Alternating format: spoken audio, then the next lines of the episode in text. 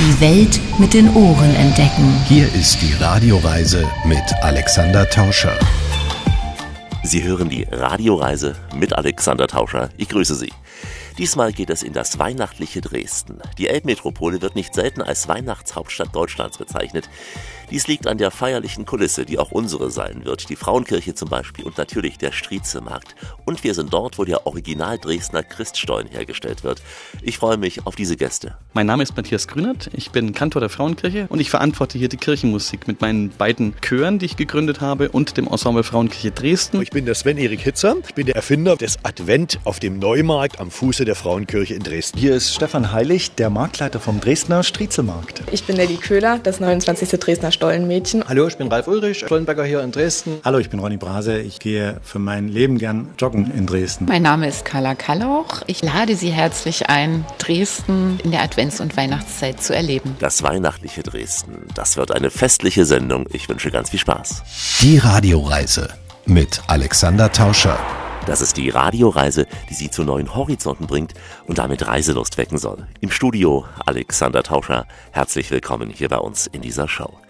Dresden zählt zweifelsfrei zu einer der schönsten Städte Deutschlands und wir erleben die Elbmetropole in einem ganz besonderen Licht, nämlich im Licht des Advent.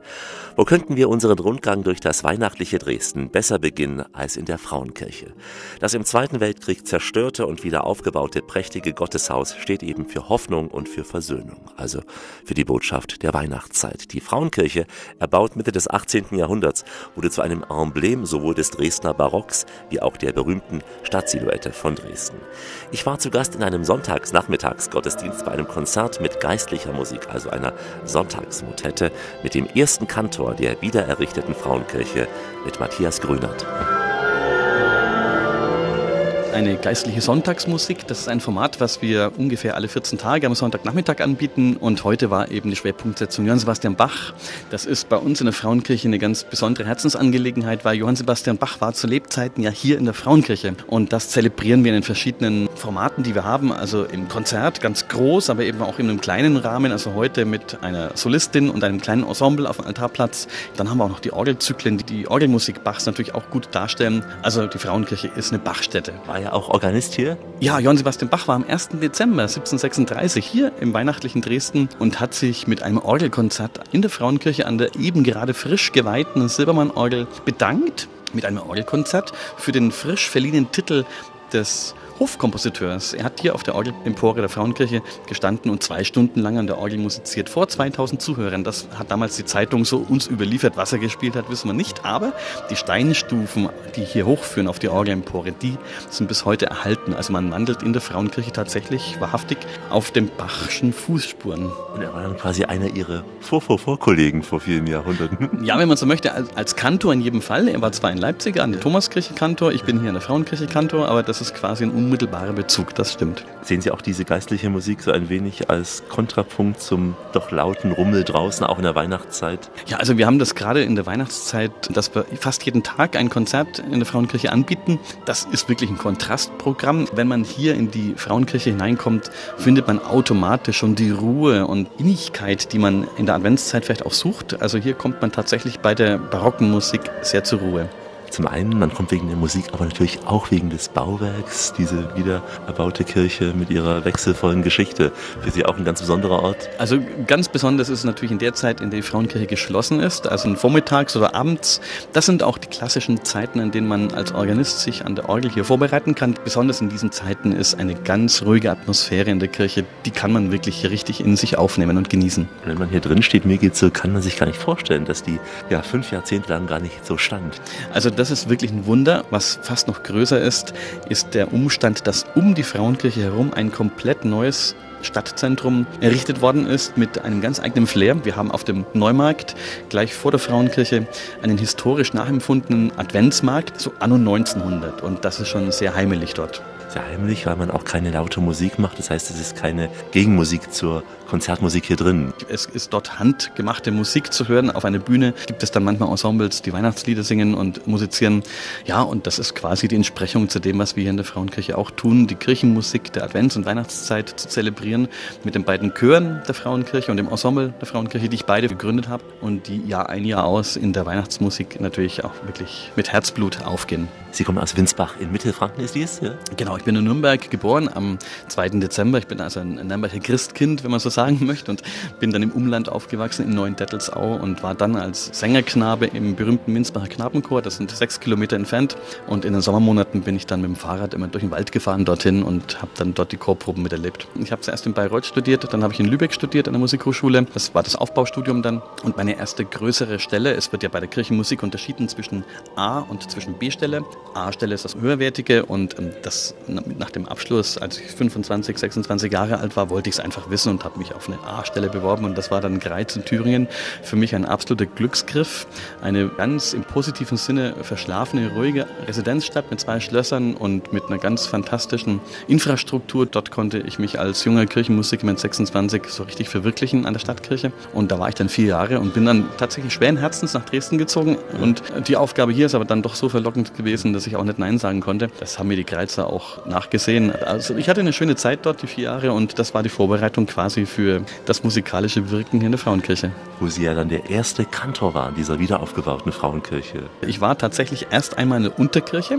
Die war schon geweiht als. Gottesdienstraum und dort gab es dann auch die Chorproben, die ersten Auftritte mit den beiden frisch gegründeten Chören. Die Gottesdienste fanden dort statt und dann haben wir in der Passionszeit 2005 unsere ersten Konzerte dort äh, zelebriert und das ging dann bis Oktober 2005 und dann war ja die Einweihung. Und am 30. Oktober 2005 fand die Einweihung statt. Damals, das war noch gar nicht Kanzlerin Merkel, das war noch kurz davor, es war es noch Schröder. Das war ganz interessant übrigens. Also in dem Weihegottesdienst saßen hier auf der linken Seite das Kabinett Schröder ja. und auf der rechten Seite saß das gerade frisch gebildete Kabinett Merkel, was dann ja auch die Regierungsverantwortung übernahm. Also das ist auch, glaube ich, ein Unikum, dass man zu einer Kirchweih zwei Regierungen, die Vorgänger und die Nachfolgeregierung, ähm, und zwar mit allen Vertretern, hier im Kirchenschiff begrüßen kann. Das erinnere ich mich sehr lebhaft. Zu Gast in der Frauenkirche, für dessen Wiederaufbau auch einige meiner Bekannten persönlich gespendet hatten. Aus dem weihnachtlichen Dresden eine Radioreise mit Alexander Tauscher.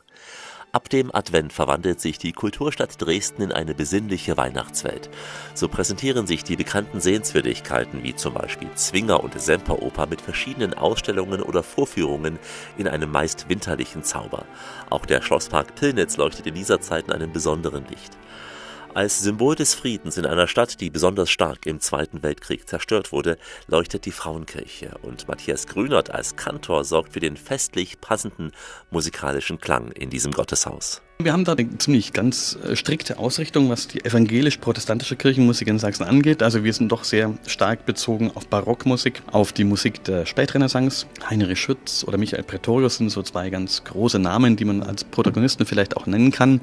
Es gibt dann noch ein paar Umwege nach Italien oder eben auch nach Frankreich, wenn wir zum Beispiel eine italienische Weihnacht anbieten. Das sind vor allem die berühmten Instrumentalkonzerte von Vivaldi oder Locatelli, Corelli oder wenn man nach Frankreich schauen mit Camille Saint-Saëns, das Oratorio de Noël, das haben wir auch jedes Jahr im Spielplan stehen. Also da sind wir breit aufgestellt, aber doch eher tatsächlich in der klassischen Kirchenmusik dann zu Hause. Und es gibt noch ein Event, muss man inzwischen sagen, das Konzert eben vor der Frauenkirche, ein paar Tage vor Heiligabend, wo der gesamte Platz hier auch erfüllt wird. Das ist natürlich eine ganz große Tradition, die weihnachtliche Vesper vor der Frauenkirche am 23. Dezember. Und für viele Dresdner beginnt dann ja Weihnachten dort eigentlich, wenn Odo Fröhliche angestimmt wird. Das ist auch ein ganz ergreifender Moment, wenn der Neumarkt mit Zehntausenden Besuchern gefüllt ist und dort die Weihnachtsbotschaft und die Weihnachtsmusik von Sachsen hinaus in die Welt strahlt. Wird ja auch übertragen im Fernsehen live. Und da sind wir immer dankbar, dass wir auch die Medienpartner um uns herum haben, die das Wirken in und vor der Frauenkirche dem Publikum vermitteln. Und dann ist auch sicher hier drin kein Platz frei zur Weihnachtszeit. Ja, also das war übrigens auch direkt nach der Weihe der Frauenkirche unvorstellbar, dass wirklich jede Veranstaltung bis auf den letzten Platz verkauft war. Und das hat sich auch ein paar Jahre erstmal so gehalten. Aber in der Tat erleben wir jetzt, dass die Weihnachtszeit doch die Zeit ist mit dem stärksten Besucherandrang und ein Weihnachtsoratorium zum Beispiel, das ist dann schon fast bis auf den letzten Platz besucht und man fühlt sich dann wieder zurückversetzt in das Jahr 2005. Wenn Sie einmal hier sind, ich glaube, Sie werden nie mehr den Job wechseln wollen, weil etwas Größeres kann gar nicht mehr kommen. Es wird mir hier noch nicht langweilig und tatsächlich ist auch, wenn wir manche Stücke jährlich wiederholen, wie zum Beispiel die Hamollmesse oder das Weihnachtsoratorium, man findet immer wieder einen neuen interpretatorischen Ansatz und das macht schon interessant. Und es gibt wenig Kollegen, die manche Stücke so häufig musizieren dürfen, weil wir hier ein ganz dichtes Veranstaltungsangebot eben haben. Das erfüllt mich natürlich mit wahnsinnig viel Dankbarkeit und das finde ich tatsächlich auf einer anderen Stelle eher weniger oder zumindest sehr eingeschränkt und insofern, ich glaube, die verbleibenden Berufsjahre, die ich noch so haben darf, die werde ich wahrscheinlich hier noch füllen dürfen mit viel schöner Musik. Und da wünsche ich Ihnen ganz viele glückliche Augen von Besuchern, die Sie dann schauen können. Danke. Also das erschließt sich mir leider erst im Moment des Applauses. Während des Musizierens drehe ich ja leider meinen Rücken zum Publikum, aber ich kriege das von meinen Chorsängern und von den Solisten, die ja dann immer mit den Augen zum Publikum musizieren, nach dem Konzert schon immer mal wieder gespiegelt, wie glücklich die Augen waren oder auch geschlossen ähm, das Publikum genossen hat. Und im Applaus merkt man es natürlich auch, aber das ist schon beglückend, wenn man sieht, dass man die Freude der Weihnachtsmusik so dem Publikum schenken darf. Applaus nach einem Konzert in der Frauenkirche. Und wenn man zur Adventszeit nach solch einem Konzert die Frauenkirche verlässt, öffnet sich der festliche Neumarkt mit seinem Adventsmarkt. Mit dessen Gründer Sven Erik Kitzer traf ich mich genau an diesem Platz vor der Frauenkirche. Wir befinden uns direkt auf dem Neumarkt, mitten in Dresden. Und der Neumarkt ist schon etwas Besonderes. Er war früher vor der Stadtmauer gelegen und damit hat dort also tatsächlich der älteste Weihnachtsmarkt Deutschlands früher stattgefunden. Der hat vor der Stadt stattgefunden. Das ist der Striezelmarkt. Der findet jetzt allerdings wenige Meter von hier hier direkt auf dem Altmarkt statt. Und dieser historisch-romantische Weihnachtsmarkt hier auf dem Neumarkt, der nennt sich auch Advent auf dem Neumarkt, weil er sich eigentlich zur Adventszeit abspielt. Die Weihnachtszeit beginnt ja erst nach Heiligabend in dem eigentlichen Sinne. Und dieser Advent auf dem Neumarkt hat also einen ganz besonderen Hintergrund. Den gibt es allerdings erst seit 2009. Kamst du auf die Idee, an diesem Platz, wo die Frauenkirche wieder aufgebaut worden ist, die historische alte, so etwas anzubieten hier? Die Idee ist natürlich schon viel älter. Die ist schon ja mit dem Start des Wiederaufbaus der Frauenkirche entstanden. Und als klar wurde, dass dieser gesamte Platz nicht modern, sondern nach dem historischen Original nachgebaut wird, war für mich klar, hier muss etwas ganz Besonderes stattfinden zur Weihnachtszeit. Und da gab es auch keine Barrieren, dass jemand sagte, vor der Frauenkirche muss alles eben und glatt und ruhig sein. Das war kein Problem. Doch, doch. Es ist so, dass die Stadtplanung anfangs vorgesehen hat, auf diesem Platz überhaupt gar nichts zu machen. Also der Platz sollte völlig ruhig und nur für sich wirken. Auch das ist durchaus akzeptabel und nachvollziehbar. Allerdings, also kamen mir so die Gedanken, dass ungünstigste, was der Stadt Dresden auf dem Neumarkt passieren könnte, wäre so etwas wie auf dem Markusplatz, dass sich also nur, ich sage jetzt mal so touristische Einrichtungen ansiedeln, wie entsprechende Gaststätten oder sowas und keine ordentliche Warenmischung, Sortimentsmischung auf dem Neumarkt entsteht und es dann am Ende die Dresdner davon abhält, ich sage jetzt mal diesen Markusplatz zu besuchen, sondern es ein rein touristischer Platz werden würde. Und äh, hinter der Idee, hier solche hochwertige Veranstaltungen zu veranstalten, steckt genau das, dass es für die Dresdner ein Wohnzimmer sein soll. Also der Neumarkt und die Frauenkirche ist etwas ganz wichtig Identitätsspendendes für die Dresdner selbst. Und wir wollten, dass die Dresdner auch wirklich hier wieder ihr neues Zuhause finden. Und das genau ist uns gelungen, weil nämlich sowohl Einheimische, Dresdner und Umgebung und viele Touristen den Neumarkt auch während des Advents auf dem Neumarkt besuchen. Der Adventsmarkt auf dem Dresdner Neumarkt. Dieser Neumarkt vor der geschichtsträchtigen Frauenkirche ist einer der schönsten und eben zugleich geschichtsträchtigsten Plätze Europas. Frauenkirche und Semperoper sind die Kulisse dieser weihnachtlichen Radioreise aus Dresden. Alexander Tauscher ist im schönen Sachsen unterwegs. Der Dresdner Striezelmarkt wird regelmäßig zum Favoriten unter den weihnachtlichen Märkten im deutschsprachigen Raum gewählt. Es ist einerseits diese besondere Atmosphäre vor dieser einmaligen Kulisse der Altstadt und zum anderen bietet der Striezelmarkt zum Beispiel die erzgebirgische Stufenpyramide sowie den vermutlich weltgrößten begehbaren Schwibbogen. Wir sprechen darüber gleich noch. Viel ruhiger geht es auf dem Adventsmarkt vor der Frauenkirche zu, auf dem ich mich mit Sven Erik Hitzer traf, dem Organisator. Es ist für uns eine Zeit angekommen, die bringt uns eine große Freude natürlich durch die Geschichte, was mit Dresden passiert ist und durch den Wiederaufbau der Kirche und dessen, dass diese ganzen Bauten hier alle neu entstanden sind, aber im historischen Stil. Also viel ist ja nachgebaut und rekonstruiert, sehr, sehr aufwendig. Das war also noch bis nach der Wende hier ein reines Ruinen- und Trümmerfeld. Also hier haben Schafe geweidet an dieser Stelle. Du erweckst diesen Platz von außen zu neuem Leben, innen drin natürlich Konzert. Welchen Schwerpunkt hast du hier gelegt bei diesem Weihnachtsmarkt auf dem Neumarkt? Also der Weihnachtsmarkt auf dem Neumarkt soll tatsächlich zu zurückerinnern an die ganz alten Weihnachtsmärkte von früher. Deswegen, äh, also hier ist alles ganz bewusst gestaltet. Also die Hütten sehen ganz anders aus. Sie haben richtige Stoffplanen. Sie sind auch gestreift äh, und die Hütten selber sind in einer ganz anderen Form auf den Markt gestellt. So wie früher Markthütten wirklich waren. Sie waren nämlich nicht so wie Tiroler Weihnachtshäuschen, ja. sondern früher waren das alte eben richtige Marktstände, weil der Weihnachtsmarkt war letztendlich auch so etwas wie ein Wochenmarkt, nur mit weihnachtlichem Sortiment.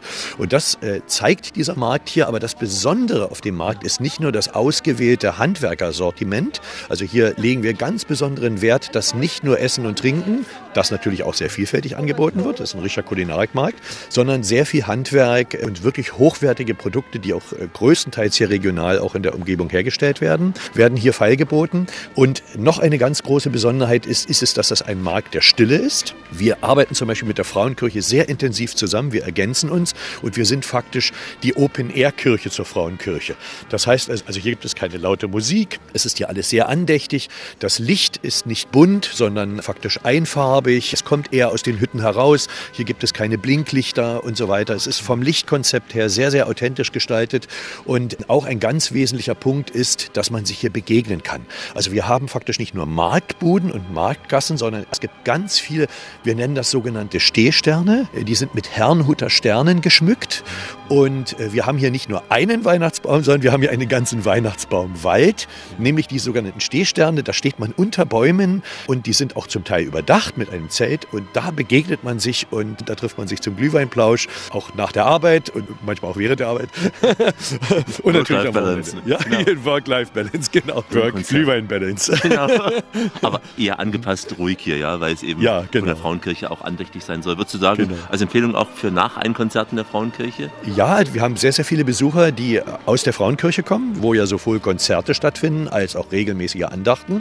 Und man trifft sich dann äh, regelmäßig auf dem Neumarkt. Die Dresdner Kreppelchen, was ist das, die es hier gibt? Die Dresdner Kreppelchen, das ist so eine Art Quarkgebäck.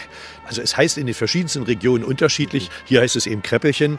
Das ist so eine Art Quarkteig und der wird halt in, in heißem Fett ausgebacken. Gibt es die, die ich sehr mag, die Pulsnitzer Lebkuchen, die Original-Pulsnitz? Ja genau, Pulsnitz, das ist eine Stadt hier in der Nähe von Dresden. Also daran sieht man schon, dass ja die Region um Dresden herum regelrecht ein Weihnachtszauberland ist. Und die Pulsnitzer, die backen natürlich die ganz originalen Lebkuchen. Und ich persönlich stehe natürlich sehr, sehr gern immer auf diese sogenannten Elisen. Und das ist ganz wichtig, dass die unten immer diesen Oblatenboden Boden ja, haben. Ja. ja. aber auf die Mischung kommt es drauf an. Und die Pulsnitter sind da total kreativ, was sie da alles noch reinmachen in den Pfefferkuchen. Ja, das bleibt meistens auch noch geheim. Ja. Schmeckt schön würzig. Nicht vergleichbar mit keinem Supermarkt-Lebkuchen, finde ich. Ne? Ja, absolut. Und vor allen Dingen, ich war kürzlich in ja, Pulsnitz und da gab es in einer Gaststätte ein wunderschönes Hirschsteak und das wurde in Pfefferkuchensoße gemacht. Aber eine Pfefferkuchensoße, wie ich es auch noch nie zu essen bekommen habe.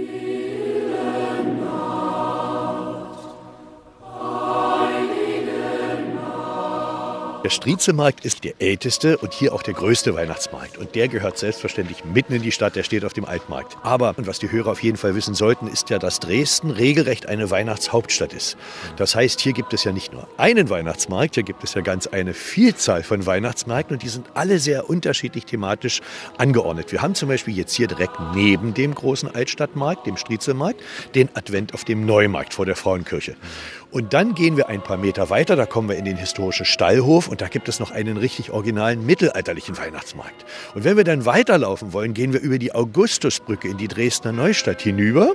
Das ist so diese barocke Stadt, die also äh, faktisch jenseits der Elbe auf der anderen. Seite errichtet wurde. Und dort gibt es auch einen sehr exotischen Markt. Das ist der Augustusmarkt, also nach unserem ehemaligen Kurfürsten Augustus. Im Barockviertel dann, ja? Im Barockviertel, also in der Nähe des Barockviertels auf der sogenannten Hauptstraße. Und der heißt auch der längste Weihnachtsmarkt Weihnachtsmarkt von Dresden, weil er sich die gesamte Hauptstraße entlang zieht. Nicht, dass es dann alles war. Wir haben auf dem Postplatz noch ein kleines Weihnachtsdorf ja. und wir haben, wenn wir in Richtung dem Hauptbahnhof gehen, auch noch einen Weihnachtsmarkt. Also wir sind hier richtig von Weihnachtsmärkten umgeben und man muss ja mindestens einen Tag mitbringen, eher mehrere Tage, um die ganzen Weihnachtsmärkte entdeckt zu haben. Drumherum gibt es ja auch Cafés, wie wir jetzt auch in eins gehen werden. Ja, also wunderschön hier die Kulinarik in Dresden. Das ist nochmal ein Thema für sich. Und wir werden jetzt gleich in das sogenannte Kose-Café gehen. Das liegt auf der Rückseite der Frauenkirche und es ist benannt nach nach der Gräfin Kose. Das war eine Geliebte des Augustus Starken. Und Kaffee Kose sicher mit allen sächsischen Köstlichkeiten wie die schöne Eierschecke auch? Ja, die Eierschecke, selbstverständlich, die gehört auf jeden Fall dazu. Wir schauen mal, ob wir sie heute verkosten werden, mein Lieber. Ne? Sven-Erik Kitzer im Radioreisegespräch.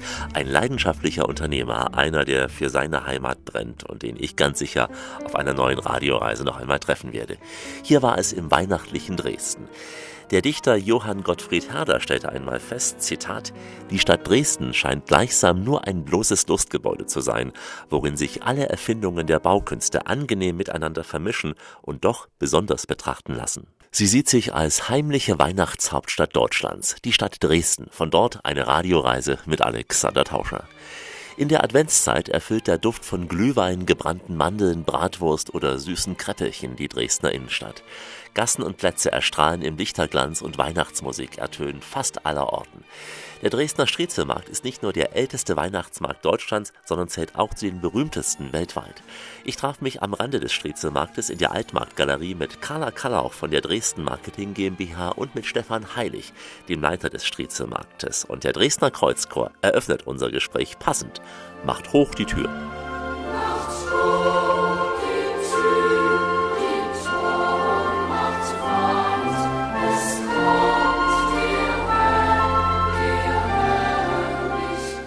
freue mich sehr, dass Alexander Tauscher mal wieder bei uns ist. ich freue mich auch, Carla. Wir hatten uns vor vielen Jahren gesehen zu einer Reise durchs Elbland. In Pillnitz waren auch beim Stollenbäcker damals gewesen. Wir haben ja hier einige Stollenbäcker, die jedes Jahr das Stollensiegel wieder erkämpfen für ihren Christstollen. Und zu dem Bäcker kommen wir auch noch in der Radioreise und kommen gleich zu dem Wort Striezel. Striezel heißt bei euch? Naja, der Striezel ist im Grunde synonym für den Stollen. Deshalb heißt der Dresdner Striezelmarkt auch Striezel, weil auf dem Markt schon in den Anfängen der Dresdner Christstollen verkauft worden ist, der damals Striezel hieß. Theoretisch könnte der Striezelmarkt auch Stollenmarkt heißen. Mit bei uns am weihnachtlichen Tisch ist neben Karla Krallauch auch Stefan Heilig, der Marktleiter vom Striezelmarkt. Wie weit reicht er zurück? Ist er der älteste in Deutschland? Ja, der Striezelmarkt ist der älteste Weihnachtsmarkt. 1434 äh, gegründet, damals noch als Fleischmarkt. Also es hat einfach zu wenig Fleischer damals gegeben und es hat äh, die Idee gegeben, äh, die Händler aus der Umgebung anzulocken, damit die Dresdner und Dresdnerinnen einen schönen Weihnachtsbraten auf dem Tisch hatten. Und aus dieser Tradition heraus, da kamen natürlich dann auch noch andere Produkte dazu, später natürlich auch der Stollen und über die Jahre immer mehr schöne Produkte, sodass wir heute einen wunderschönen Weihnachtsmarkt haben. Wie war es zu DDR-Zeiten? Da gab es ihn ja auch, aber an anderem Ort und gab es ihn mit diesem Sortiment auch an Handwerkern damals schon? Tatsächlich gab es ganz verschiedene Orte, äh, zum Beispiel auch auf dem Neumarkt oder auf dem Theaterplatz, in Kriegszeiten sogar oben beim Armeemuseum. Also der Striezelmarkt hat eine wandelbare Geschichte, was die Orte anbelangt. Und die Warenvielfalt hat sich natürlich auch immer ein Stück weit der äh, momentanen Situation angepasst. Aber auch zu DDR-Zeiten gab es selbstverständlich Kunsthandwerk. Das Erzgebirge war auch zu DDR-Zeiten ein toller Ort, wo tolle Produkte entstanden sind und die fanden und finden bis heute ihren Weg zum Striezelmarkt. Er ist ein Schaufenster in die erzgebirgische, in die sächsische Handwerkskunst. Und erstaunlicherweise findet gerade die traditionelle Handwerkskunst auch bei den jüngeren Menschen, die unseren Markt besuchen, sehr viel Anklang. Ist das auch der große Unterschied zu den auch tollen Christkindlmärkten, etwa in Nürnberg oder in Rothenburg oder in München? Das würden wir ganz selbstbewusst bejahen. Nirgendwo auf der Welt ist das Kunsthandwerk so eins geworden mit Weihnachten wie hier in Sachsen. Und was wäre zu naschen? Also, weil Sie sagten Naschmarkt, typisch erzgebirgisch, dresdnerisch, pikantes? Pikant, es gibt allerlei an Spezialitäten. Im Übrigen, Bockwurst ist gar nicht so ohne, ja. denn es kommt natürlich darauf an, was für eine Wurst. In dem Fall wäre es natürlich Bratwurst, aber welche Bratwurst? Ist es die Bratwurst mit Wild? Ist es die Kräuterbratwurst? Zuletzt gab es sogar eine Pfefferkuchenbratwurst. Wer hätte das gedacht. Also da sind auch die Fleischer und Fleischerinnen doch ziemlich kreativ und es gibt es jedes Jahr einen Contest, wer macht sozusagen die beste Bratwurst und deswegen hat der Striezelmarkt zu Recht seinen Namen verdient. Er ist ein Spezialitätenmarkt. Und er ist auch der Markt mit einer sehr großen Pyramide, ich glaube eine achtstufige freistehende Pyramide auf dem Striezelmarkt. Ja, das ist die größte erzgebirgische Stufenpyramide der Welt. Also sie ist 14 Meter, 61 glaube ich, ist sie hoch. Es, es gibt ein Pendant in Tokio, aber das ist 10 Zentimeter kleiner. Darauf haben wir geachtet. Also der Guinness-Eintrag ist uns erhalten geblieben. Es gibt ein großes Schaufenster des Bäckerhandwerks. Es ist die Weihnachtsbäckerei und die Schaumanufaktur. Die Schaumanufaktur, da sind die Bäckermeister und zeigen, wie man Stollen macht. Man kann dort reingehen, kann kosten, kann sich erklären lassen, was das Besondere ist am Dresdner Christstollen. Äh, und dann gibt es die Weihnachtsbäckerei. Das ist was ganz Tolles für die Kinder und Familien. Die können dort kommen und können dort gemeinsam mit unseren Gesellen, mit den Bäckermeistern Plätzchen backen. Das nur zu einem sehr kleinen Unkostenbeitrag. Und es gibt auch das Stollenfest. Das Stollenfest ist einer der wichtigsten Höhepunkte. Dort zeigen die Stollenberger was sie drauf haben, das geht zurück auf eine Tradition. August der Starke hatte im Zeithainer Lustlager eingeladen und hatte dort einen großen Stollen als Geschenk mitgebracht. Und diese Tradition wird bis heute fortgeführt. Es wird ein großer Stollen gebacken in der Meisterschule. Anderthalb Tonnen ist er schwer und er wird dann zum Stollenfest hier in die Landeshauptstadt gebracht mit einem Stollenumzug. Dort stellen sich die verschiedenen Bäckereien und Innungen vor, aber auch andere Handwerksbetriebe. Am Ende kommt der große Stollen auf dem Stollenwagen Tagen und wird unter den Dresdnern und Dresdnerinnen verteilt. Guten Abend, schönen Abend, es weihnachtet Das Kulturprogramm lassen wir uns jedes Jahr etwas kosten. Das fängt schon mit der Eröffnung an. Da nämlich gibt es einen ökumenischen Gottesdienst und im Anschluss ziehen die Bäckermeister zusammen mit dem Kreuzchor aus der Kreuzkirche hinaus auf die große Nitzermarktbühne und dort werden sie ein kleines Konzert noch geben, verbunden mit einer Friedensbotschaft. Diese Friedensbotschaft ist in den heutigen Zeiten sehr, sehr wichtig und wir wollen uns diesen kleinen, stillen Moment noch erhalten. Ein stiller Moment für den Frieden in einer lauten Welt, in der der Ruf nach Frieden oft nicht erhört wird. Bei uns die Weihnacht in einer Stadt, die noch weiß in Erinnerung, was Krieg bedeutet. Wie immer an dieser Stelle auf Weiterhören. Die Welt mit den Ohren entdecken. Hier ist die Radioreise mit Alexander Tauscher. Richtet auf eure Lauscher, denn hier spricht der Tauscher. Der Alexander grüßt sie alle miteinander und wünscht auf diese Weise eine schöne Radioreise. Heute im weihnachtlichen Dresden.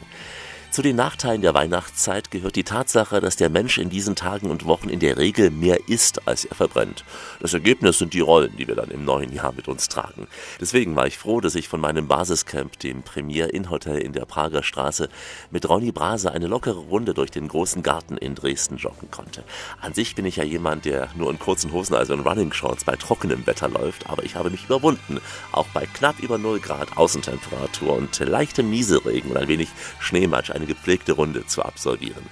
Ich sprach mit dem Chef der beiden Premiere in Hotels in Dresden über seinen Weg aus und zurück nach Dresden. Ja, und hier ist einer aus Berlin, der Dresden so sehr liebt wie die Dresdner mindestens, der Kaiser. Nur diese Stadt hat so viel Flair und alle Welt kommt von weit her. Conny, wir sind jetzt ja von der sportlichen Runde zurückgekehrt, weil man ja auch im weihnachtlichen Dresden etwas für die Figur tun soll und kann. Das geht hier sehr gut aus vom Premier in unsere Runde. Na, die Lage ist natürlich perfekt hier. Man ist mitten in der Stadt und wir sind durch den großen Garten gelaufen. Das ist eine sehr schöne Ecke hier in Dresden, wo man entspannt laufen kann, aber man kann auch äh, sehr schnell an die Elbe kommen. Die Elbe fließt ja mitten durch die Stadt und da hat man auch sehr schöne Wege zum Laufen. Also es ist wirklich ideal. Und wir sind eben durch den großen Garten, auch ein sehr weitläufiger Garten und der hat eben mehr als nur das Fußballstadion Stadion. Wir hatten auch einige historische Gebäude unterwegs gesehen. Das war das Palais im Großen Garten, was wir gesehen haben, das genau im Zentrum steht. Und gerade im Sommer ist es wirklich schön, weil es blüht da und man hat viele Tiere auch da. Dieses Palais noch, das hat noch so ein bisschen den Charme von diesem alten Dresden auch mit. Du joggst auch leidenschaftlich, hast einige Medaillen hängen, machst auch einige Läufe. Wie oft joggst du unter der Woche hier? Hier in Dresden äh, einmal in der Woche und am Wochenende zu Hause dann. Ich wohne ein bisschen außerhalb von Dresden, aber auf jeden Fall regelmäßig, weil es einfach Spaß macht und weil es einen guten Ausgleich zur Arbeit gibt. Du hast ja auch unterwegs beim Laufen gesagt, Dresden ist eine sehr lauffreudige Stadt. Nicht nur München und andere, auch hier in Dresden finden viele Läufe statt. Ja, das ganze Jahr über finden Läufe statt. Das geht im März schon los, Citylauf. Es gibt einen Dresden-Marathon. Äh, es gibt einen tollen Nachtlauf, der im Sommer stattfindet. Und auch so noch äh, Teamwettbewerbe. Also man, man ist immer in Bewegung, wenn man das möchte. Und ja, das hat mich so ein bisschen äh, mitgezogen. Wir treffen uns ja jetzt hier im Premier Inn, dem noch jungen Kind hier in Dresden, in der Prager Straße. Und für mich hat sich die Prager Straße wahnsinnig verändert. Ich war seit zwei Jahrzehnten nicht mehr direkt in der Prager Straße und musste mich neu orientieren fast. Ja, hier hat sich viel getan. Ich bin ja auch hier in der Nähe von Dresden aufgewachsen aufgewachsen. Als Kind kenne ich die Prager Straße auch noch, noch vor der Wende. Und dann war ich 20 Jahre lang in München und bin seit 2015 zurückgekommen und entdecke die Stadt neu. Und auch ich muss sagen, es hat sich viel verändert in der Innenstadt hier. Und auch unser Hotel ist ja neu entstanden. Es war früher mal ein Kaufhaus, was hier an dem Platz stand, was aber abgerissen wurde und neu äh, gebaut wurde als Hotel mit Geschäften im Erdgeschoss. Das äh, trägt schon so ein bisschen mit auch dazu bei, dass sich das Stadtbild verändert. Wir, wir sind halt mitten in der Fußgängerzone, genau zwischen Hauptbahnhof und Altstadt. Perfekter Ausgangspunkt, um die Stadt zu erkunden. Und bin immer wieder begeistert, wenn ich nach Dresden reinkomme, wie, wie sich die Stadt überhaupt verändert hat. Weil früher habe ich es als ganz breite Allee in Erinnerung mit Springbrunnen und ich habe schon dieses Zentrum Warenhaus gesucht, weil das ist immer sehr markant gewesen.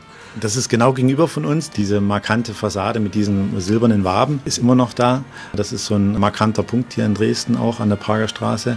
Vom Hauptbahnhof aus geht man halt direkt die Straße entlang und hat viele Geschäfte, hat viele Restaurants und äh, wenn man einfach weitergeht, kommt man dann auch direkt zum Altmarkt. Und da ist man schon am Striezelmarkt. Ihr seht euch so als Hotel für die Citybreaker? Ja, wir wollen eigentlich für die breite Masse ein, ein gutes Angebot bieten. Also klar, wir haben in der Woche Geschäftsreisende bei uns auch, gerade für die, die einen Städteausflug machen wollen, für Familien oder für Kunstbegeisterte, bieten wir halt ein gutes Angebot zu einem guten Preis mit einem komfortablen Zimmer auch. Du selbst, Ronny, bist quasi einer, wie man sich's wünscht. Du hast nach der Wende im Westen gelernt, Erfahrungen gesammelt, wenig gearbeitet und bist dann aber wieder zurückgekehrt hierher. Die Heimat hat mich wieder zurückgerufen.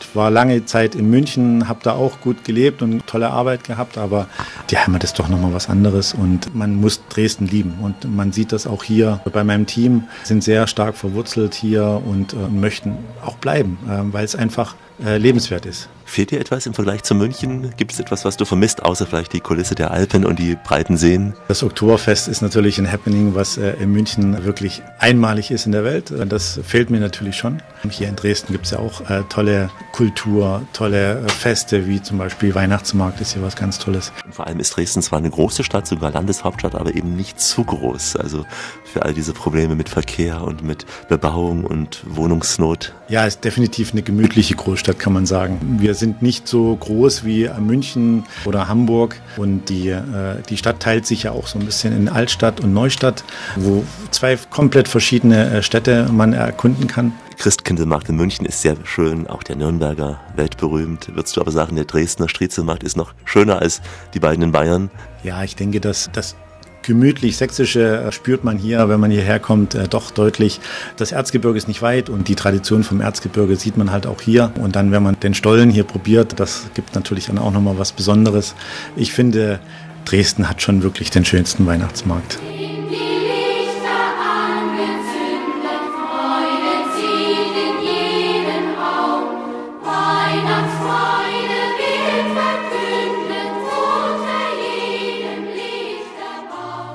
Die Lichter angezündet. Bei uns sind sie heute beim Kurzurlaub im weihnachtlichen Dresden. Hier ist Rias, Reise ins adventvolle Sachsen. Alexander Tauscher aus Dresden mit einer weihnachtlichen Radioreise. Nicht nur auf dem Striezelmarkt, sondern vor allem in den vielen kleinen und großen Backstuben im Dresdner Stollenland wird eher gebacken, der Original Dresdner Christstollen. An der Schandauer Straße in Dresden betreibt Ralf Ulrich eine traditionelle Bäckerei, nämlich die Schaubäckerei Ulrich, die auf ihre altehrwürdigen Rezepte sehr stolz ist. In der Weihnachtsbäckerei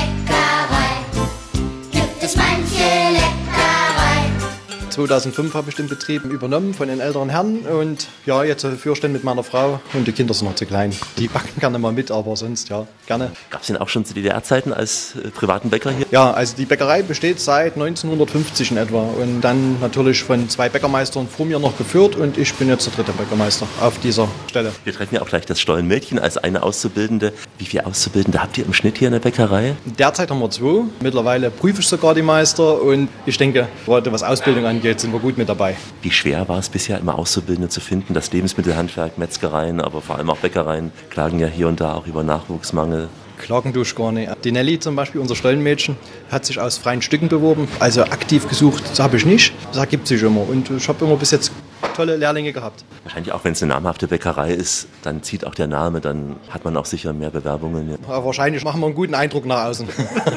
Super. Dann kommen wir zum Thema Stollen. Hinter einem Stollen steckt sehr viel Handarbeit, wenn du es mal beschreibst, wie so ein Stollen zustande kommt, mit welchen Zutaten. Wir haben mal die Handgriffe gezählt. Am Stollen sind es ca. 45 Handgriffe, bis der Stollen wirklich dann im Laden verkaufsfähig ist. Alleine sagt schon ähm, den Aufwand aus rund in den Stollen und natürlich die, die Zutaten sind auch mega wichtig. Also das sind äh, insgesamt ca. 10 Zutaten. Mitunter sind es sogar noch etwas mehr, aber die Hauptzutaten sind natürlich auch hochwertig. Butter, viel Sultanin, viel ähm, Früchte, Zitronat, Orangat. Rum ist eine tolle Zutat, aber natürlich auch die Standardzutaten, die jeder Bäcker hat. Zucker, Weizenmehl, Milch, und so weiter und so fort. Da kommt es ja auch auf die Nüsse an. Nicht irgendeine Nuss muss rein. Ist es ja auch die Macadamia-Nuss? Ah, keine Macadamia-Nuss, also bei uns sind die Mandeln drin. Äh, Mandeln süß und die Mandeln bitter. Und dann gibt es die Mazisblüte oder Muskatnuss ähm, als Gewürz. Aber eine Macadamia oder eine Haselnuss oder eine Walnuss ist es tatsächlich in unseren Dresdner Stollen nicht enthalten.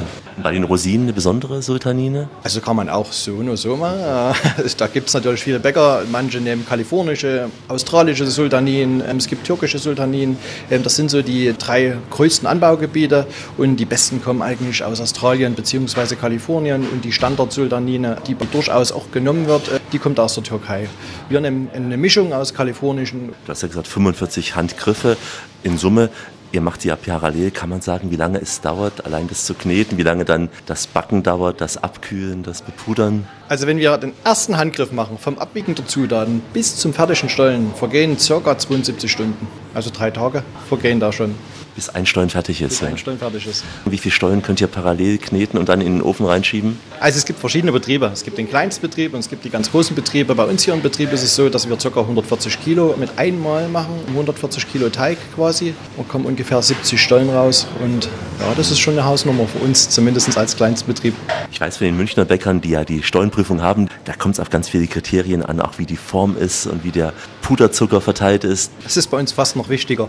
Also es gibt nicht nur in München die Stollenprüfung, bei uns gibt es natürlich auch die Stollenprüfung. Bei uns ist die Stollenprüfung noch etwas anders wie in der Innung bzw. in den Innungsbetrieben. Diese Stollenprüfung machen wir auch mit, aber äh, gerade bei uns im Dresdner Stollenschutzverband ist das ein, ein ganz anderes Verfahren. Dort werden quasi die Stollen von den fremden Einkäufern ge gekauft und dann natürlich nochmal anonym geprüft, sodass dann wirklich ähm, diese Kriterien, das Äußere und das Innere, so ist, wie es beim Kunden eigentlich auf dem Tisch liegen würde. Und das wird bei uns so geprüft. Hm? Geht es auch darum, wie weich das ist, wie gleichmäßig die Rosinen verteilt sind? Ja, also die äußere Innerbeschaffenheit, dann der Geruch und der Geschmack und dann wird natürlich im Inneren geschaut, wie die Sultanin verteilt. Dann ist es ein Flüsterstollen, ist es ein Schreistollen. Was ist Schleichstollen? Ein Schreistollen ist im Prinzip, wo die Sultaninen sehr wenig vorhanden sind und dann müssen die Sultaninen, weil sie so weit auseinander sind, schreien. Und dann gibt es einen Flüsterstollen, da sind so viele gute Sultaninen und Zutaten drin, dass die flüstern können. Schöne Umschreibung, sehr schön. ja. Und was ist beliebt bei den Kunden, da wo es geflüstert wird? Na, gehaltvoll. Viel, viel. Also Flüsterstollen. Hier in Dresden. In der Weihnachtsbäckerei, in der Weihnachtsbäckerei. Klimbim. Das war sicher die Schale mit den Nüssen und Rosinen in der Weihnachtsbäckerei von Ralf Ulrich. Wird natürlich das hergestellt, was nur hier in Dresden so genannt werden darf. Ein Heiligtum der Lebensmittelhandwerker, ein Kulturgut, der Original Dresdner Christstollen. In Farbe und Stereo und heute aus dem Herz von Sachsen, aus Dresden, eine weihnachtliche Radioreise mit Alexander Tauscher. Der Genussbotschafter schlechthin ist der Original Dresdner Christstollen. In der Schaumanufaktur auf dem weltberühmten Striezelmarkt, wir hörten es ja, kann jeder Besucher sehen, wie viel Handarbeit in jedem dieser Stollen steckt. Wir haben uns dies in der Bäckerei von Ralf Ulrich angesehen und ich fand zwischen Frühstück und Gänsebraten diese musikalische Lobpreisung dieser Dresdner Bäckereikunst. Schon nach den ersten Scheiben, ohne zu übertreiben, sagst du, der ist der Beste und auch für dich steht's feste. Na, da können sie machen, was sie wollen, es steht überm Dresdner Stollen. Also es gibt unwahrscheinlich viele Stollen. Ähnlich wie im Brotland, dass man Tausende, kann man fast sagen. Aber hier in Dresden ist wirklich der Dresdner Stollen. Das ist der Stollen, den wir hier bewerben, beziehungsweise natürlich zelebrieren in verschiedenen Terminen, in verschiedenen Festlichkeiten. Und der Dresdner Stollen ist streng geschützt. Das ist wirklich ganz genau vorgegeben. Da dürfen keine Cranberries zum Beispiel dran. Das sind nur Sultanin. Das ist mit Butter, das ist ohne Margarine. Das ist quasi ganz streng, quasi in einer Leitbahn geregelt.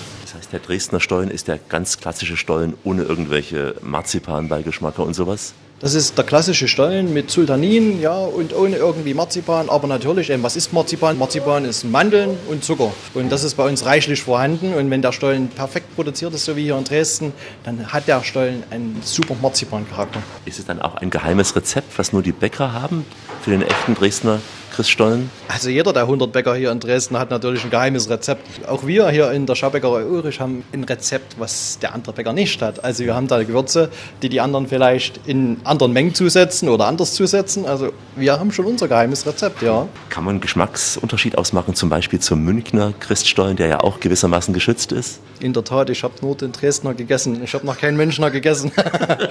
Schön. Man muss ja auch stolz sein auf seinen. Ne? Ja, ne? Es heißt ja auch, Stollen ist ein Teil der Kulturgeschichte in Dresden. Also auf wie viele Jahrhunderte kann man schon zurückschauen? Weißt du das, was Stollen betrifft? Als urkundig erwähnt wurde 1400, das erste Mal. Da war es noch kein Stollen, dann war es eher Weißbrot, Fastengebäck. Schon vor vielen hundert Jahren fiel es einem ein.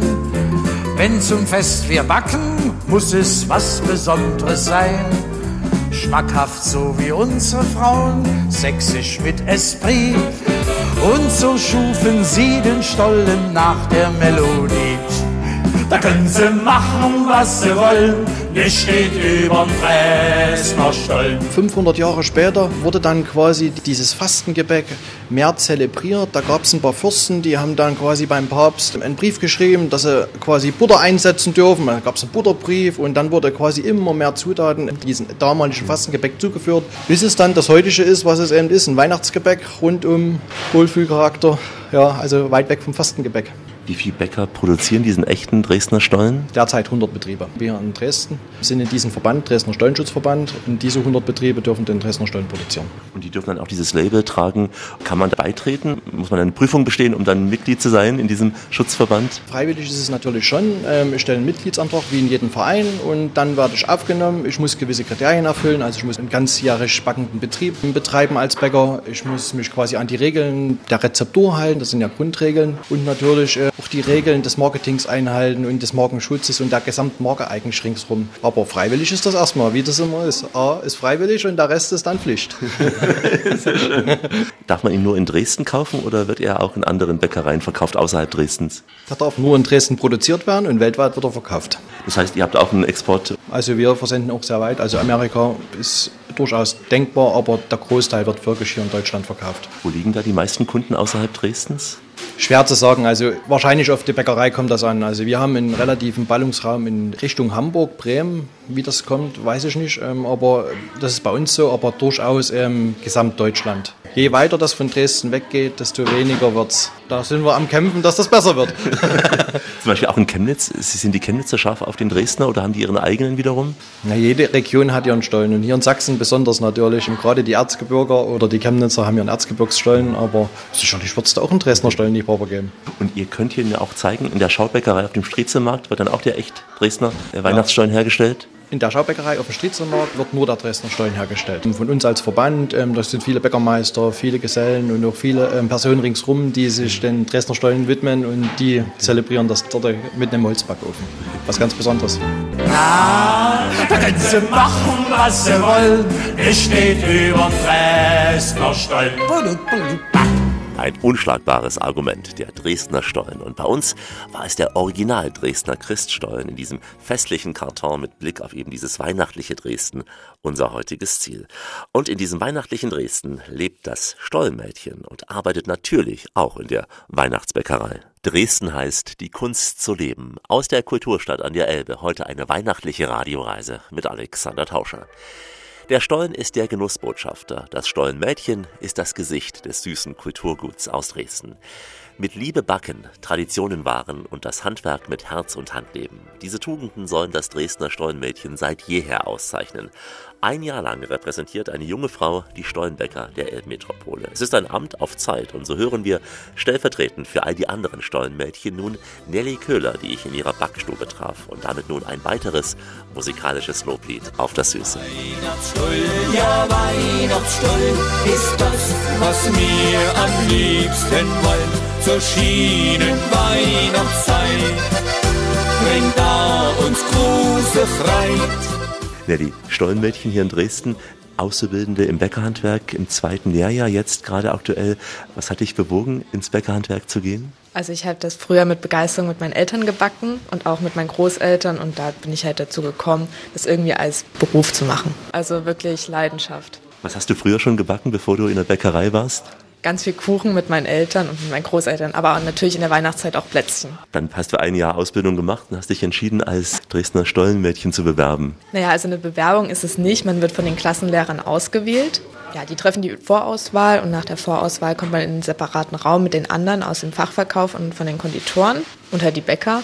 Und da ist dann die Geschäftsführerin die uns einen Fragebogen gegeben hat, den wir dann ausgefüllt haben zu persönlichen Sachen. Also auch Social Media wurde abgefragt, wie man sich dort verhält, aber halt natürlich Namen, Geburtsdatum und sowas. Und dann halt auch so zu dem Grundwissen von dem Dresdner Christstollen. Dann hat man das ausgefüllt, dann hat man kurz gewartet, dann ist man nacheinander in den Raum nochmal reingegangen und hat dann ein kurzes Interview geführt, was aufgenommen wurde und dann an den Vorstand weitergegeben wurde, die dann das neue Dresdner Stollenmädchen ausgewählt haben.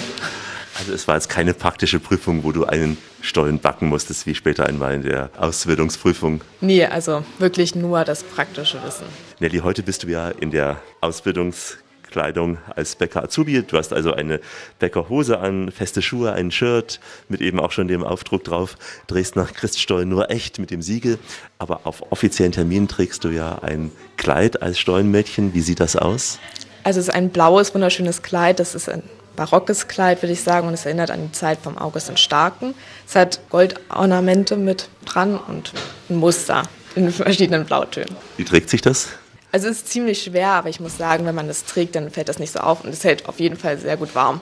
Hat man auch noch eine Krone auf als Stollenmädchen oder eine schicke Mütze? Nee, also es gibt einen Mantel, aber sonst nichts weiter. Stellst du hier auch schon selbst Stollen her? Also Im Team machen wir das alles zusammen und da bin ich durchaus mit dabei. Nun ist es ja eine einjährige Amtszeit, aber eine sehr intensive. Also du hast sicher von 50 Wochenenden vielleicht drei, vier frei. Ja, das kommt hin. Also das sind wirklich sehr, sehr viele Termine. Im Schnitt sagen wir so 50 bis 60 Termine in der Amtszeit von Ende September bis Ende Dezember. Was waren bisher schon die schönsten Termine?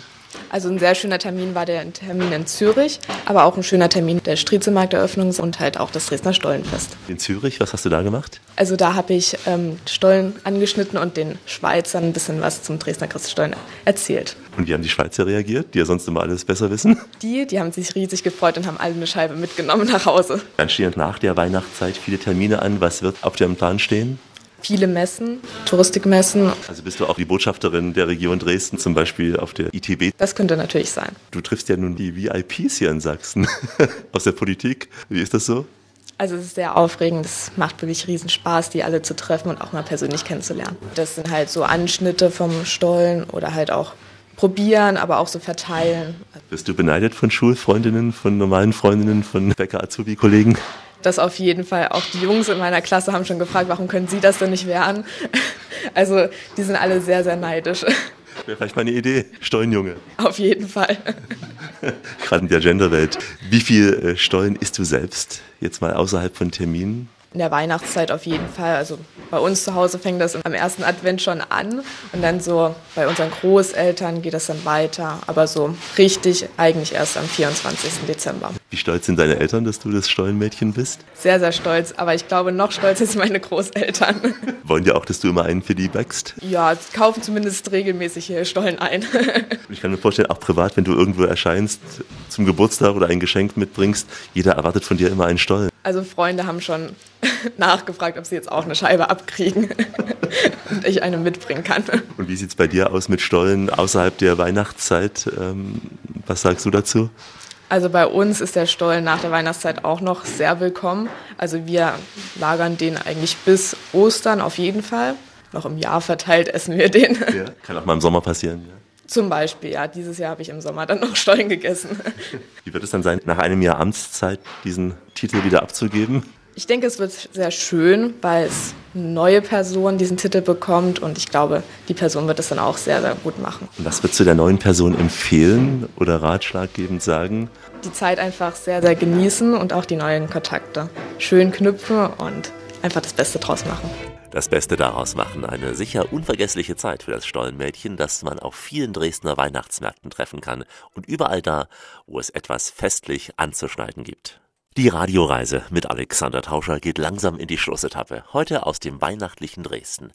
Am Ende dieser lichterhellen Sendung spannt Carla Kallauch von der Dresden Marketing GmbH nochmal den großen Bogen um die Elbmetropole herum. Einen weihnachtlichen Bogen ins Elbland. Und hier ist Musik gewissermaßen aus Tauschers Plattenkiste aus der weihnachtlichen einstigen DDR-Fernsehsendung Alles singt unterm Tannenbaum. Fröhliche Weihnacht überall, tönet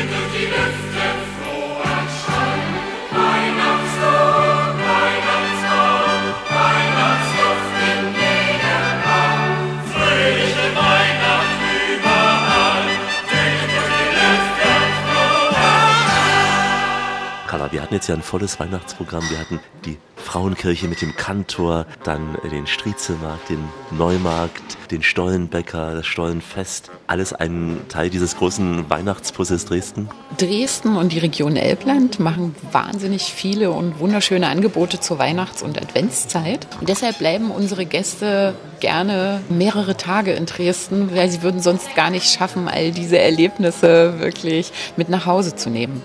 Was wäre noch zu nennen, außer eben den schon besuchten Stationen, was man im weihnachtlichen Dresden erleben kann? Also was ich persönlich auch immer gerne mache, ich gehe gerne ins Theater oder zu einem Konzert. Konzerte gibt es natürlich in den Dresdner Kirchen, zum Beispiel in der Frauenkirche, in der Kreuzkirche mit dem Dresdner Kreuzchor. Theateraufführungen äh, muss man natürlich an erster Stelle die Semperoper Dresden nennen, aber vielleicht ein kleiner Geheimtipp für sehr familiäre Kabarettvorführungen, dann gehen Sie doch einfach in den Dresdner Theaterkahn. Das ist Theater auf der Elbe, auch mit Blick auf die Dresdner Altstadt. Die haben ein festes Ensemble, haben aber auch immer wieder äh, Gastspiele zu Gast. Und man kann das auch kombinieren mit dem Besuch im Lokal, das direkt daneben auf diesem Theaterkahn liegt. Also es ist auf jeden Fall mal eine ganz besondere Bühne. Zur Region Dresden-Elbland gehört ja auch Moritzburg. Auch das ist ja eng verknüpft mit Weihnachten, wenn man nur zum Beispiel an drei Haselnüsse für Aschenbrödel denkt und an die wunderbare Melodie und an die Aufnahmen, die ja da zum Teil auch entstanden sind, neben den Aufnahmen in den Ballandorf-Studios in Prag.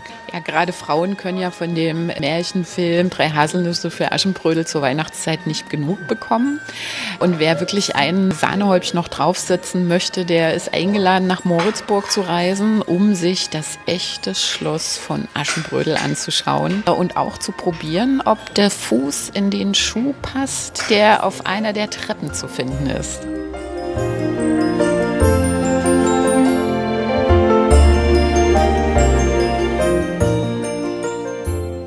Melodie, man hört sie auf jeden Fall, wenn man auch in die Weihnachtsausstellung auf Schloss Moritzburg geht, bei der zum Beispiel die Originalkostüme des Films ausgestellt sind. Und wenn dann Moritzburg noch so ein wenig im Nebel liegt, was ja durchaus sein kann im November, Dezember, hat es ja auch seinen Reiz. Muss ja nicht nur blauer Himmel sein. Also ich selber war sogar schon Schlittschuhlaufen auf dem See äh, am Schloss Moritzburg und das ist dann wirklich Romantik pur. Richtung Gradebeul gibt es auch noch Weihnachtliches zu entdecken? Wir sind ja nicht nur eine Weihnachtsstadt, wir sind eine ganze Weihnachtsdestination. In Dresden gibt es zehn Weihnachtsmärkte äh, und das geht dann noch weiter, wenn man zum Beispiel nach Pirna reist. Dort gibt es einen Weihnachtsmarkt in Radebeul, Altkütschenbroda, in Meißen. Also Sie können hier mehrere Wochen verbringen äh, und Weihnachten auf den Märkten erleben. Und mein Tipp, wenn Sie zum Beispiel in Meißen auf dem Weihnachtsmarkt sind, dann probieren Sie dort unbedingt auch den Glühwein von den Winzern aus der Region. Denn das Elbland und der Elb- und Weinwanderweg ist schon wieder ein anderes Thema, auch für die Radioreise. Ja, das Wandern können Sie sich ja dann wieder für die Frühjahrssaison vornehmen äh, bis zum Herbst. Und jetzt sollte man in der Weihnachtszeit, sollte man noch Weihnachten feiern und die Weihnachtsmärkte besuchen. Das ist ein absolutes Muss. Aber daran kommen Sie nicht vorbei, wenn Sie bei uns sind. Fröhliche Weihnacht überall, tönet durch die Lüfte frohe Fröhliche Weihnacht überall. Das wünschen wir heute aus der weihnachtlichen Region Dresden-Elbland. Der Komponist und Dirigent Karl Maria von Weber sagte einmal, Je schärfer ich den Gedanken ins Auge fasse, Dresden zu verlassen, je schwerer wird es mir. Ja, diesem Abschiedsschmerz können wir ein wenig vorbeugen in den vielen Angeboten zur Urlaubsverlängerung rund um Dresden. Eine andere Radioreise ist nämlich zwischen Zwinger und Schloss Pillnitz unterwegs und die dritte Sendung aus Dresden läuft durch das Barockviertel und trifft spannende Menschen da in Dresden. Wir haben Radioreisen aus dem sächsischen Elbland mit Meißen und Radebeul und eine spezielle Sendung vom sächsischen Weinwanderweg. Und außerdem gibt es etliche Sendungen aus der benachbarten wunderschönen sächsischen Schweiz. Einfach mal unseren akustischen sächsischen Urlaubs Urlaubskatalog durchsuchen. www.radioreise.de. Hier gibt es nämlich die Podcasts und die Blogs mit vielen Bildern und Texten, auch natürlich aus diesem weihnachtlichen Dresden. www.radioreise.de und überall da, wo man auch an der Elbe gute Podcasts finden kann. Und damit sage ich zum Abschied Goodbye, au revoir, ciao, adios, Sayan, wislat, das Vidanje und Topabochania hadet, trotziens, haida, farewell, hyvasti, antio, ayawomba, gülügül, dovidjenje, ilakwa und shalom. Und in Dresden sagt man Tschüss. Matthias Grünert, der Kantor der Frauenkirche, gemeinsam mit meinen Sängerinnen und Sängern. Wir freuen uns, wenn Sie in die Frauenkirche kommen und der Musiker Sacra lauschen. Wir musizieren einfach von Herzen gerne für Sie. Hier ist Ralf Ulrich. Wir laden natürlich alle ein, hier nach Dresden zu kommen und den Dresdner Stollen zu kosten, zu probieren und zu zelebrieren, besonders zu unserem Dresdner Stollenfest. Nelly Köhler und ich wünsche euch eine wunderschöne Weihnachtszeit. Genießt die Zeit mit eurer Familie und euren engsten Freunden. Ich bin der Sven Erik Kitzer aus Dresden vom Advent auf dem Neumarkt am Fuße der Frauenkirche. Viele wissen gar nicht, wie der Name Dresden entstanden ist. Und da gibt es eine kleine schöne Geschichte aus dem Aufbau der Stadt Dresden. Und zwar sollen da zwei Maurer auf einem Gerüst gestanden haben und der eine hatte einen Stein in der Hand und der andere sagte, drehst du ihn so rum oder drehst du ihn so rum? Das war Stefan Heilig vom Dresdner Striezelmarkt. Ich wünsche Ihnen allen eine gesegnete Weihnachtszeit. Ronny Brase verabschiedet sich aus Dresden und wenn Sie mit mir mal joggen gehen wollen, unsere Türen stehen jederzeit für Sie offen. Carla Kallauch von der Dresden Marketing GmbH. Ich wünsche Ihnen eine wunderschöne Advents- und Weihnachtszeit. Wenn Sie bei uns sind, dann sind Sie da, wo Weihnachten so richtig Spaß macht. We wish you a Merry Christmas and a Happy New Year. Und äh, bleiben Sie schön reisefreudig, meine Damen und Herren, denn es gibt noch mindestens 1000 Orte in dieser Welt zu entdecken. In diesem Sinn, wie immer, bis bald. Das war die Radioreise mit Alexander Tauscher. Alle Podcasts und Blogs auf radioreise.de.